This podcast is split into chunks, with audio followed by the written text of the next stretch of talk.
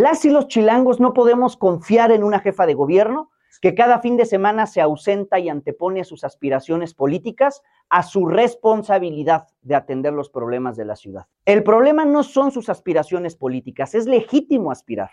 El problema es abandonar la ciudad ante el crecimiento de los feminicidios, la escasez de agua y las constantes tragedias en el metro.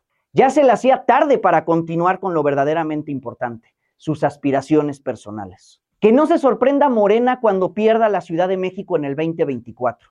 Así lo muestran diversas encuestas publicadas, incluidas las dos de hoy, donde la mitad ya prefiere cambio de partido en el gobierno de la capital.